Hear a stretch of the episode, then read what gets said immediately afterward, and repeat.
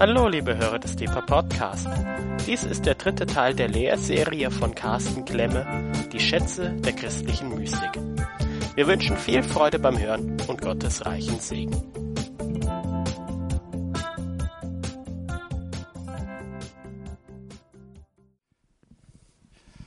Also heute Abend Teil 3 und ich war heute auf dem Schlossberg, habe ein bisschen Pause gemacht und da kam mir ein Gedanke, den ich am Anfang euch mitteilen möchte.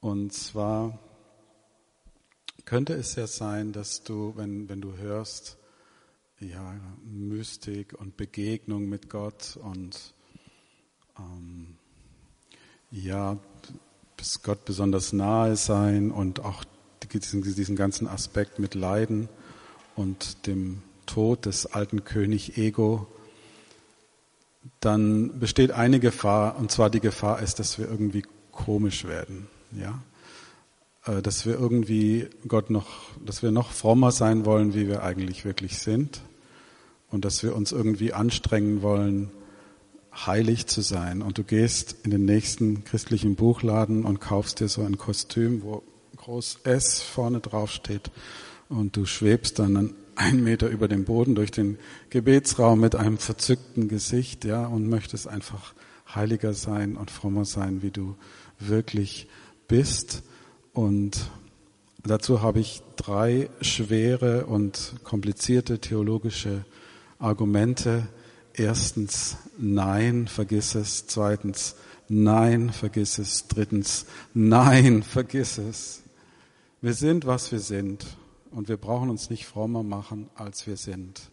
Das geistliche Leben ist natürlich, übernatürlich und übernatürlich, natürlich. Wenn du merkst, ich werde irgendwie komisch oder ich fange auch an, eine gewisse Leidenstheologie zu entwickeln, ähm, dann musst du das einfach prüfen. Weil ein echtes geistliches Leben, das sagt einfach, ich bin, was Gott sagt auch von sich, ich bin, der ich bin. Ja, und wenn du bist du, du bist nicht mehr und du bist auch nicht weniger. Und was wir brauchen, ist ein, ein gesundes Bild, das wir haben von dem, von der Sache, der wir nachjagen und von dem, was wir sind. Und so ist mir das einfach wichtig zu sagen, dass, dass ähm, das Ganze mit Mystik und mit Gottesbegegnung und auch heute Abend wollen wir über Kontemplation sprechen. Das ist alles, das muss alles ganz gesund sein und nicht irgendwie sich komisch anfühlen, denn es ist einfach nicht ganz richtig. Am ersten Abend haben wir gesprochen über einige Basics, um was es eigentlich geht. Es geht um Begegnung, es geht um Gemeinschaft, es geht um Berührung, die man eben nicht direkt in Worte fassen kann. Äh, Sprüche 14, Vers 10, das Herz kennt sein eigenes Leid und in seine Freude kann sich kein Fremder mischen. Wir können also nicht direkt darüber sprechen. Wir haben nachgedacht über Liebe und Tod. Wir haben Jakob gesehen, wie er Begegnung mit Gott hat. Und im zweiten Teil haben wir wirklich ein, ein, mit unserem Deeper Tauchboot einen, einen, einen ganz kurzen Tauchgang gemacht in die Kirchengeschichte. Äh, natürlich war das alles sehr komprimiert und kurz und vielleicht wird sich aber auch in Zukunft eine Gelegenheit ergeben, im Rahmen von Deeper das eine oder andere genauer anzuschauen. Und heute Abend möchte ich einfach versuchen, möglichst nahe ranzukommen und auch über Kontemplation sprechen. Und genauso wie Mystik ist auch das Wort Kontemplation, wenn du das googelst, ja, da gibt's alles Mögliche. Und oft versteht man darunter auch, es gibt ja immer so Pendelbewegungen auch in der Gesellschaft, ja, und wir leben jetzt in einer speedigen, hektischen Gesellschaft, wo es immer alles schneller und schneller geht. Und dann wollen wir natürlich entschleunigen und zur Ruhe kommen und so weiter. Und das wird dann manchmal als Kontemplation verstanden. Die christliche Kontemplation ist das stille Aufschauen auf Christus, das Staunen über das menschgewordene heilige Geheimnis. Ich sage es nochmal, dass Kontemplation im christlichen Kontext ist ein stilles Aufschauen auf ihn, auf Jesus und ein Staunen über das menschgewordene heilige Geheimnis.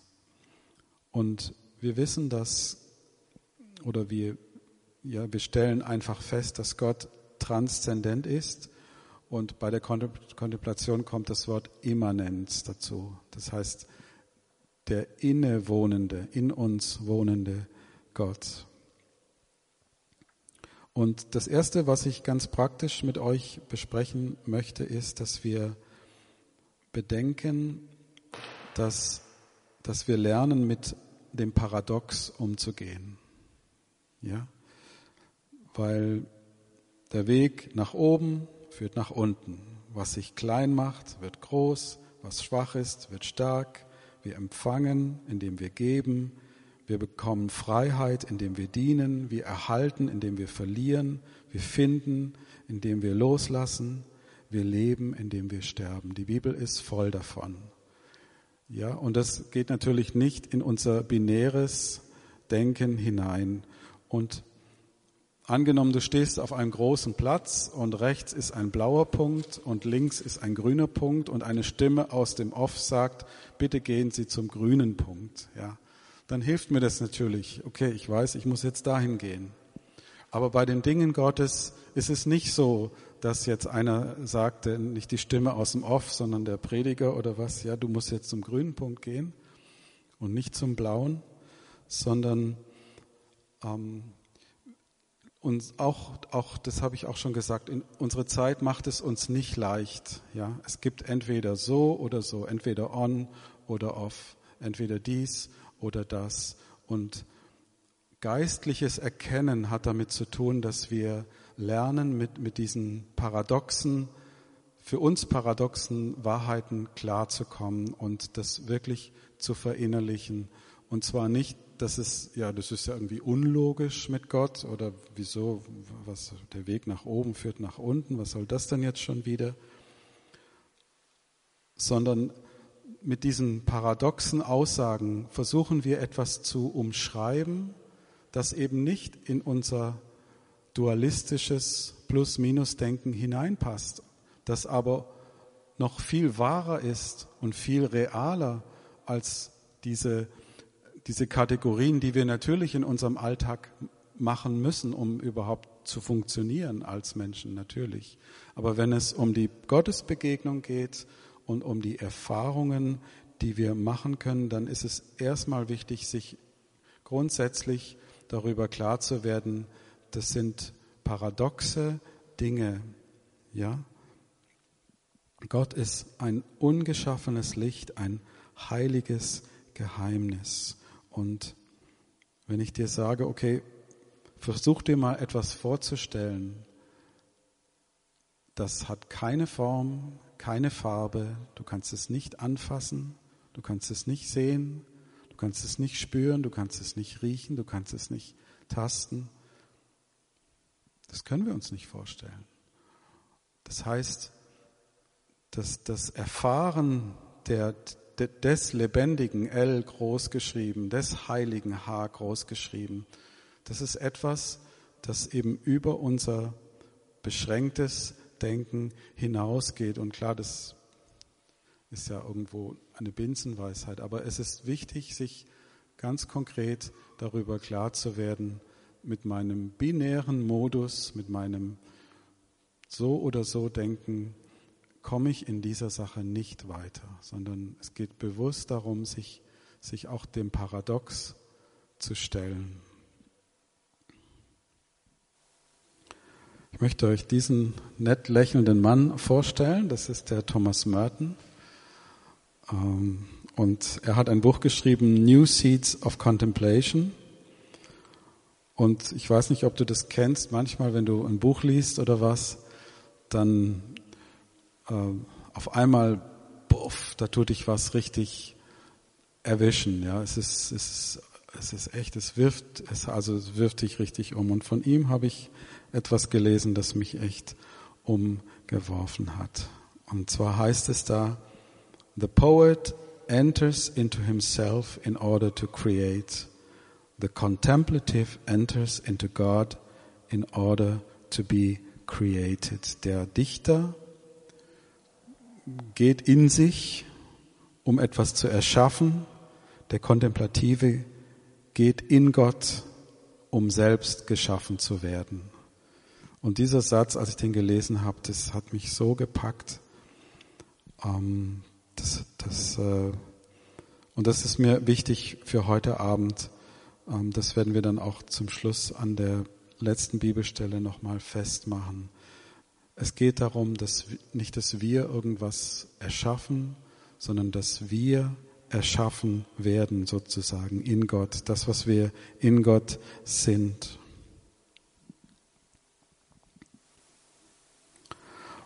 Und bevor ich jetzt auf das Bild eingehe, möchte ich nochmal sagen, es gibt, wenn man die, die Klassiker der mystischen äh, Literatur studiert, es gibt nicht, natürlich nicht so, dass, also wenn du das und das machst und diese und diese Übung genau einhältst, dann passiert das und das. Ja, das gibt es natürlich so nicht, aber wir bekommen Hinweise und wir bekommen ähm, ja ein, ein, ein Gespür dafür.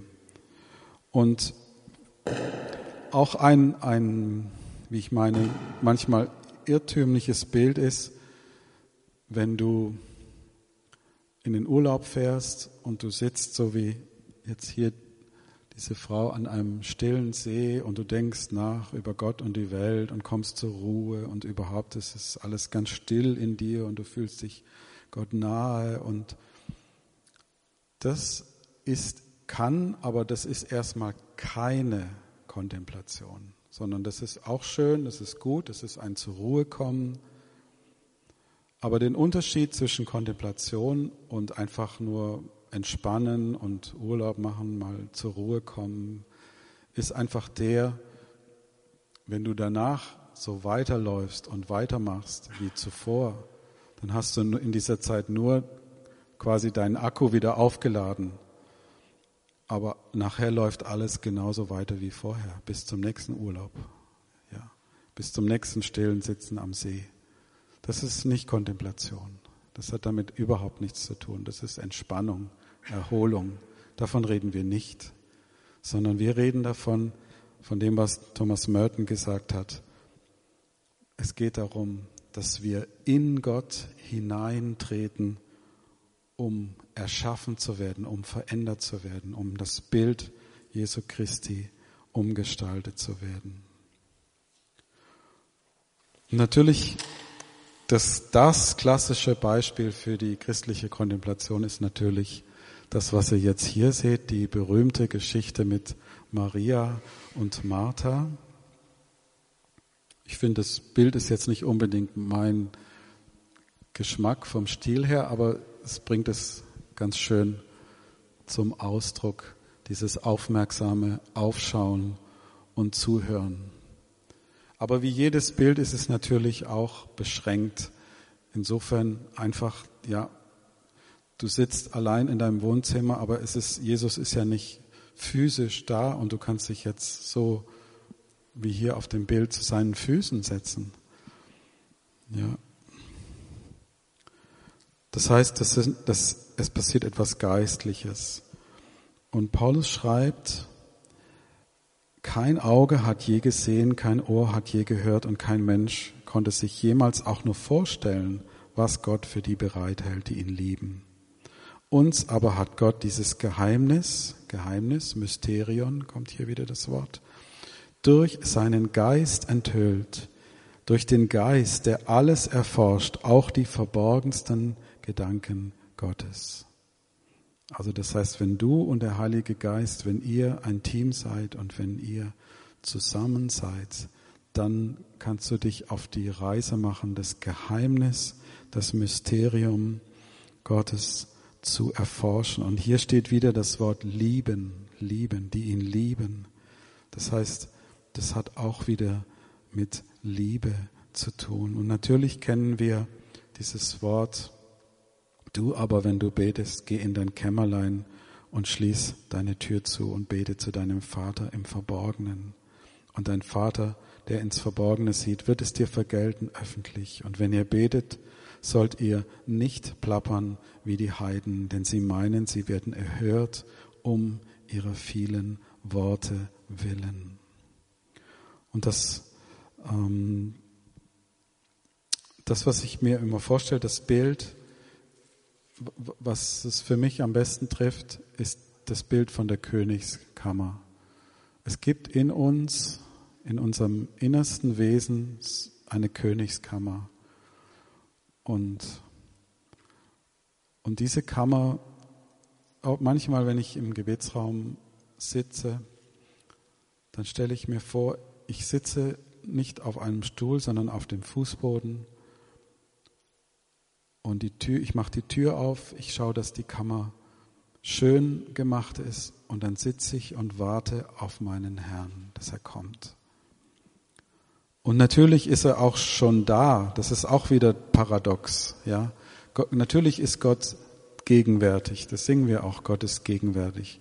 Lasset uns anbeten. Und doch ist es so, dass wir uns bereiten für den König, dass er kommen kann in die Königskammer, wo Begegnung stattfindet, wo wir still warten. Und wenn der alte König Ego noch in der Kammer sitzt, ja, dann dürfen wir ihn rausschmeißen und sagen, nein, ich bin jetzt hier und ich warte auf meinen Herrn. Ich suche ihn von ganzem Herzen, mit ganzer Kraft, mit all meinem Verstand. Und natürlich können wir Rahmenbedingungen schaffen, die förderlich sind, dieser Begegnung, dieser Gemeinschaft. Und stell dir vor, du gehst mit deinem besten Freund oder mit deinem Partner durch den Wald und ihr redet gar nicht viel, sondern es ist einfach so eine Vertrautheit und eine Gemeinschaft da zwischen euch. Und für jeden von uns kann das auch was anderes heißen, was dieser Wald jetzt ist. Bei mir ist es auch ganz konkret tatsächlich der Wald, in den ich regelmäßig gehe und auch auf Wegen gehe, wo, wo ich weiß, dass da normalerweise kein anderer kommt, wo, wo ich Voraussetzungen schaffen kann für die Gottesbegegnung. Und wir im Gebetshaus haben natürlich, das kennt ihr, diese berühmten Bänkchen. Und das Interessante ist, um, um auch wieder in einem Paradox zu sprechen, zum Zelt der Begegnung kommst du durch Stille halten, nicht durch Rumrennen. In das Zelt der Begegnung, so wie damals ähm, bei Mose und den Israeliten, da, da haben sie das Zelt der Begegnung außerhalb des Lagers aufgeschlagen und wer immer etwas Gott suchen wollte oder etwas mit Gott zu besprechen hatte, der, der musste außerhalb des Lagers äh, dorthin gehen zu dem Ort der Begegnung, dem Zelt der Begegnung. Und du kommst am besten und am schnellsten dorthin, indem du Stille hältst. Und das machen wir ganz praktisch im Gebetshaus Freiburg so, dass wir auch diese Decken haben und diese Bänkchen. Und ich sage einfach mal ein paar Sachen, die mir wichtig sind. Und am Anfang, als, es, als ich jetzt mit diesem Bänkchen angefangen habe, da ist mir nach fünf Minuten sofort sind mir die Füße eingeschlafen, es hat gekribbelt und ach, und der Hals tut weh und der Rücken und aua und überhaupt. Und ich dachte, eine Stunde, no, das geht ja gar nicht. Das halte ich niemals aus, eine Stunde da jetzt zu sitzen. Und durch ja, durch lange Übung und durch äh, regelmäßiges Praktizieren ist es jetzt so, dass auch nach einer Stunde mir der Fuß nicht einschläft und es krabbelt und juckt und was weiß ich auch nicht mehr so wie am Anfang. Ähm, und das mache ich immer so, am Anfang der Stunde habe ich so eine innere Checkliste, die ich durchgehe. So wie ein Pilot, bevor der Flug losgeht, geht man einmal die Checkliste durch. Und das heißt ganz konkret, äh, sitze ich aufrecht, ist mein Rücken gerade, bin ich nicht so in mich zusammengefallen, bin ich gut geerdet mit meinen Beinen. Ähm, ich mache mir, mir des Atems bewusst, ja, das ist natürlich auch ein recht komplexes Thema und es wird auch in anderen Zusammenhängen sehr betont, aber für mich ist es einfach so, dass ich, ähm, dass ich einfach ganz da bin für Jesus. Ja, so möchte ich das mal sagen. Es gibt auch den Ausdruck der, der Verneigung und der Anbetung. Das heißt, dass wir uns wirklich auch mal also früher war ich irgendwie manchmal echt abgespaced. Und ich versuche ein Mensch zu sein, der ganzheitlich ist. Das heißt, Gott hat uns auch einen Körper gegeben und es ist durchaus gut, auch einfach, wenn du mal nichts spürst, deine Anbetung einfach mit deinem Körper zum Ausdruck zu bringen, indem du dich kniest und beugst vor deinem Gott, auch wenn du gar nichts spürst.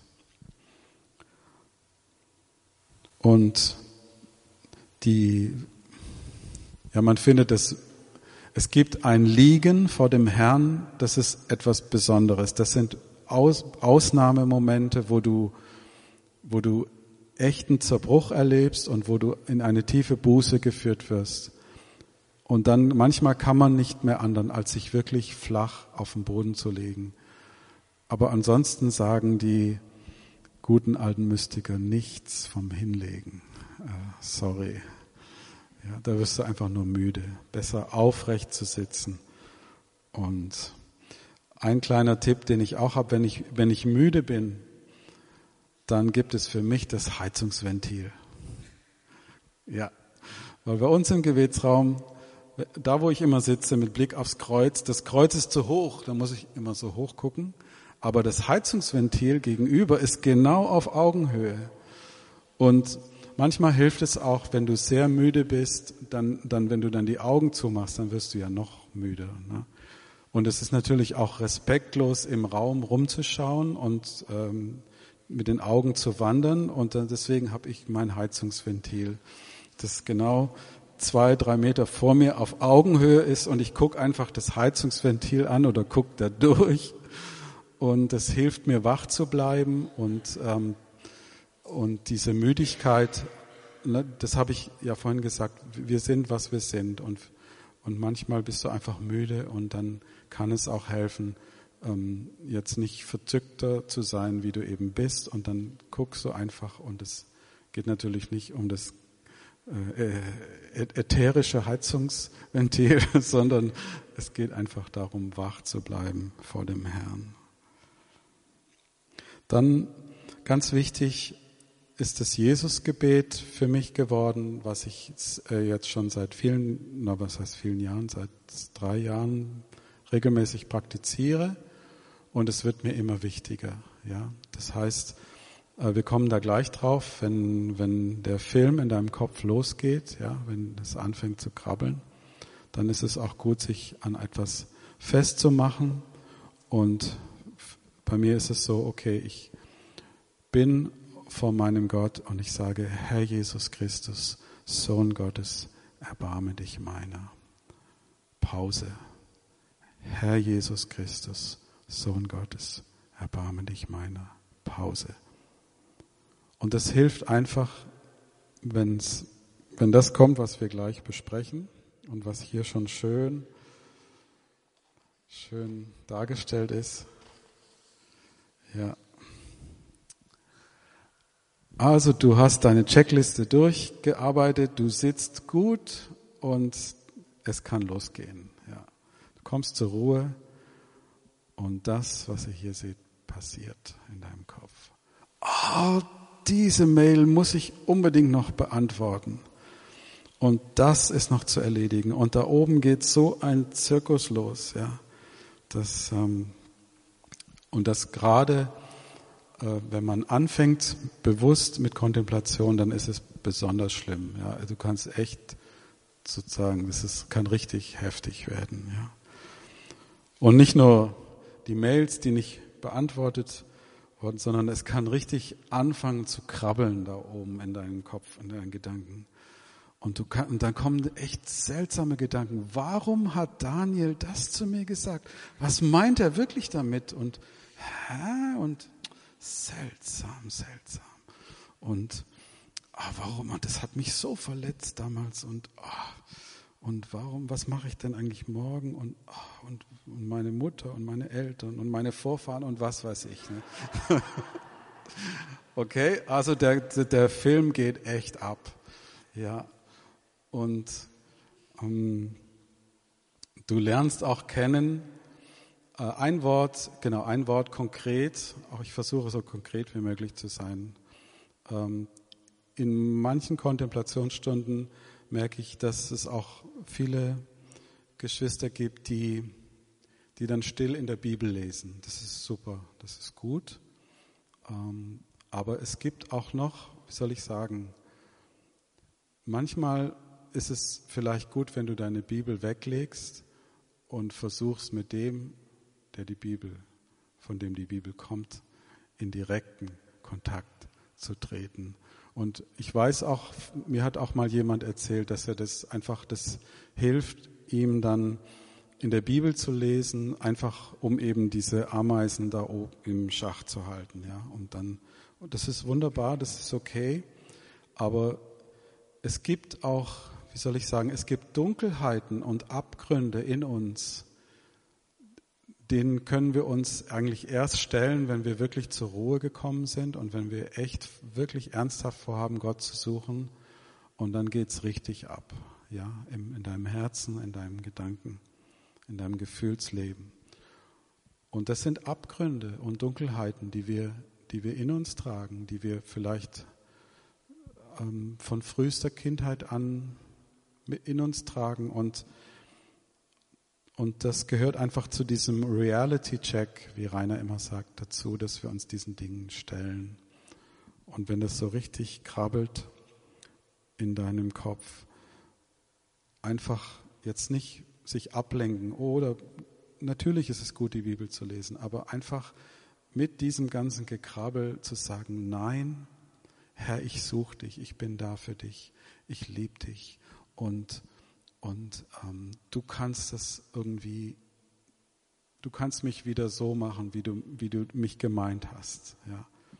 Und dazu brauchen wir einfach Wachsamkeit, Geduld, Demut und ein großes Vertrauen auf die Gnade Gottes. Weil wir selber können das nicht machen. Das ist eine ruhige Entschiedenheit. Das ist den Fokus immer wieder zurückzubringen. Ja, das fängt wieder, du, du, du hast gebetet, Herr Jesus Christus, Sohn Gottes, erbarme dich meiner, und dann ist es okay, du, du spürst, du bist dem Herrn irgendwie nahe, und dann fängt es schon wieder an zu krabbeln. Und du denkst, ah nee, wieso? Warum hat, warum hat er eigentlich das gesagt zu mir? Das ist doch gar nicht nett gewesen. Und dann wieder, wieder von vorne, Herr Jesus Christus, Sohn Gottes, erbarme dich meiner. Und durch vieles, viel Geduld, viel, viel Demut, viel Wachsamkeit können wir auch diese Dunkelheiten und Abgründe erkennen und anschauen und sie durch den heilenden Blick Gottes, durch die, durch die, durch die heilende Hand, ja, Gott hat natürlich keine Hand, das ist wieder ein Paradox. Gott hat keine Hand, aber er hat auch eine Hand, mit der er uns berührt dass wir unser Herz immer wieder zu ihm mit Beharrlichkeit, ruhiger Entschiedenheit, den Fokus immer wieder zurück zu ihm bringen.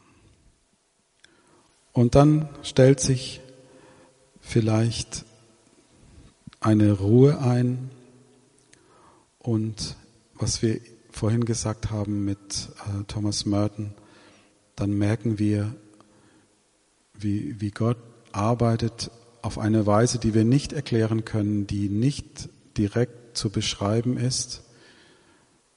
Und wir werden umgestaltet in das Bild Jesu Christi. Und ganz wichtig für mich war auch die Erkenntnis, dass Descartes wirklich nicht recht hat, wenn er sagt, ich denke, also bin ich. Ja. Oder ja, ich bin meine Gefühle, ich bin meine Gedanken, das bin ich, ja. Das bist du nicht, weil deine Gefühle kommen und gehen, die sind heute so und morgen anders, deine Gedanken sind mal so und wenn du zum Beispiel zurückdenkst, was du früher für wichtig und wahr gehalten hast, das kann heute, da kannst du heute nur den Kopf drüber schütteln und vielleicht schüttelst du in zwei Jahren über das den, das den Kopf, was du heute denkst, ja. Das ist alles Impermanenz, das ist alles dem, dem Wandel unterworfen.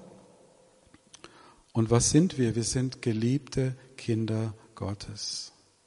Ja, wenn, wenn wir sterben, und, und wir müssen auch wegkommen von, von allzu naiven Vorstellungen, was geistliche Dinge anbelangt. Wenn wir sterben, dann hört es auf, dann, weil unser Gehirn tut ein für alle Mal seine Funktion einstellen. Und damit ist auch das Gefühlsleben und das Gedankenleben, wie, wie wir das jetzt noch erleben, vorbei. Ja, ist vorbei. Aber das, was wir wirklich sind, das fängt erst an. Du und ich, wir sind Kinder Gottes, wir sind geliebte Kinder des Vaters. Gedanken und Gefühle kommen und gehen. Aber wir sind eine neue Schöpfung in Christus Jesus. Und das ist das, was wir wirklich sind. Was, wir, was jetzt erst angefangen hat, wie ein kleines Senfkorn. Jesus sagt, es wächst langsam auf und es wird immer, immer größer.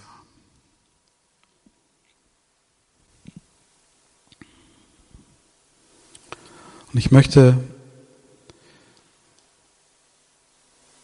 dieses Wort vorlesen zum Schluss, das uns sehr wichtig ist im Gebetshaus, weil das bringt es auf den Punkt. Ich lese es zuerst nach der neuen Genfer Übersetzung, die auch schon wieder etwas erklärend ist, aber nachher Luther hat absolut den, für mich die Top-Übersetzung. Aber erst die neue Genfer Übersetzung, 2. Korinther 3, Vers 18. Ja, wir alle sehen mit unverhülltem Gesicht die Herrlichkeit des Herrn. Wir sehen sie so wie in einem Spiegel. Und indem wir das Ebenbild des Herrn anschauen, wird unser ganzes Wesen umgestaltet. Das ist das, was Thomas Merton gemeint hat. Dass wir ihm immer ähnlicher werden und immer mehr Anteil an seiner Herrlichkeit bekommen. Diese Umgestaltung ist das Werk des Herrn, sie ist das Werk seines Geistes. Und jetzt kommt der gute alte Luther. Nun aber spiegelt sich in uns allen des Herrn Klarheit mit aufgedecktem Angesicht und wir werden verklärt in dasselbe Bild von einer Klarheit zu der anderen als vom Herrn, der der Geist ist. Das ist meine favorite Translation. Ah, das ist so schön, dass Kontemplation und Bedingungen schaffen, die ein, ein mystisches Erleben positiv begünstigen. Ja, es ist, wie gesagt, es ist nicht so, dass du, ja, wenn du das und das machst in der und der Reihenfolge, dann kommt das und das dabei raus. Ja, der Weg ist auch für jeden von uns ein bisschen anders. Aber du und ich, wir können das begünstigen. Wir können Voraussetzungen schaffen, damit das passiert, was hier steht. Und für mich, wie gesagt, ist das Bild, vielleicht hast du ein anderes Bild, aber für mich ist das Bild der, dass ich weiß, es gibt ganz tief in meinem Innern eine Kammer, eine verborgene Kammer. Und in dieser Kammer findet eine Begegnung statt zwischen mir und dem lebendigen Gott. Dass man nicht schmecken, nicht sehen, nicht riechen, nicht fühlen, nicht hören kann. aber es ist umso realer. Und wir dürfen in dieser Kammer uns still hinsetzen und warten auf unseren König, dass er kommt. Und wir haben, wenn er kommt, dann haben wir eine Liebesgemeinschaft miteinander und wir werden durch diese Gemeinschaft verändert in das Bild Jesu. Darum geht es in der christlichen Mystik. Und zum Schluss möchte ich euch etwas vorspielen. Und zwar haben wir im Gebetsraum ein Aufnahmesystem und ich möchte euch einfach etwas vorspielen, die nächsten fünf Minuten von einer, von einer Aufnahme vom letzten Dienstag, 14 Uhr, mit Katharina, mit Rainer, mit Camillus und ich war auch dabei. Und das bringt es für mich auf den Punkt, um was es mir in diesen drei Abenden ging. Und ich möchte euch bitten, dass ihr in einer Haltung des Gebets einfach unter der Stille, der Offenheit, dass wir uns das jetzt zusammen anhören in den nächsten fünf Minuten.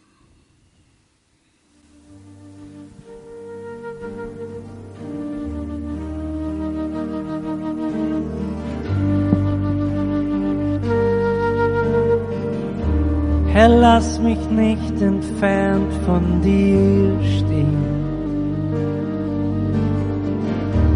Komm du mir nahe, lass mich dich sehen.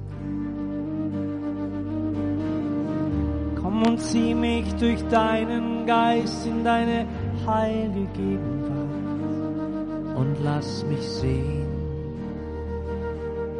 Lass mich dich sehen. Herr, schenk mir Erbarmen.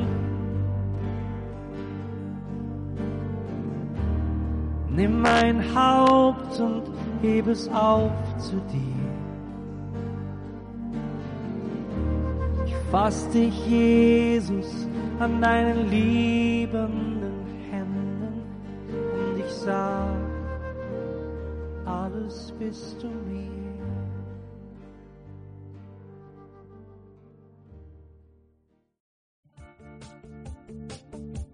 Liebe Hörer, wenn Sie noch weitere Abende aus unserer Deeper-Serie mit und nacherleben möchten, so besuchen Sie uns einfach auf unserer Webseite www.gebetshaus-freiburg.de. Dort erfahren Sie auch, wo Sie uns finden können und wie Sie unsere Arbeit unterstützen können. Wir hoffen, Sie hatten viel Freude beim Hören und wünschen Ihnen Gottes reichen Segen.